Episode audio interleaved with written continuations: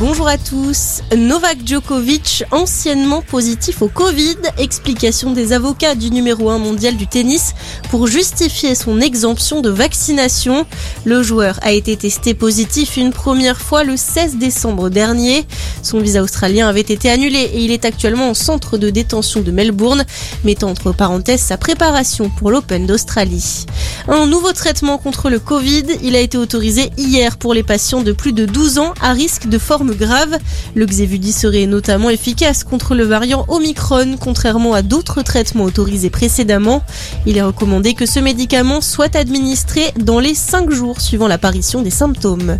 Cinquième incarcération en Guadeloupe, un homme a été mis en examen et écroué jeudi pour avoir volé plusieurs armes du bureau des douanes à Pointe-à-Pitre en novembre dernier, en marge de l'importante mobilisation contre les mesures sanitaires.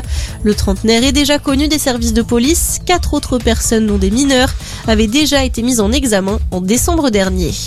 Dans le reste de l'actualité, 19 ans après sa disparition, une nouvelle marche en mémoire d'Estelle Mouzin est organisée cet après-midi à Guermantes en Seine-et-Marne. Le corps de la fillette tuée par Michel Fourniret selon ses aveux n'a jamais été retrouvé. La procession sera suivie d'une conférence de presse. Un espoir pour les vendeurs de CBD, le Conseil constitutionnel a estimé hier que les produits à base de CBD, y compris la fleur, n'entrent pas dans le champ de critères de définition d'un produit stupéfiant.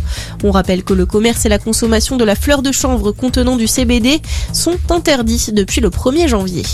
Et puis le rugby, la 15e journée de top 14, 5 matchs au programme aujourd'hui, Castres Stade français à 15h, Lyon-Pau Biarritz Perpignan à 17h et au même moment le leader Bordeaux-Bègles sera à Brive et le dernier match de la journée à 21h05 ce sera un choc Racing Clermont. C'est la fin de cette édition, on reste ensemble pour un prochain point d'information.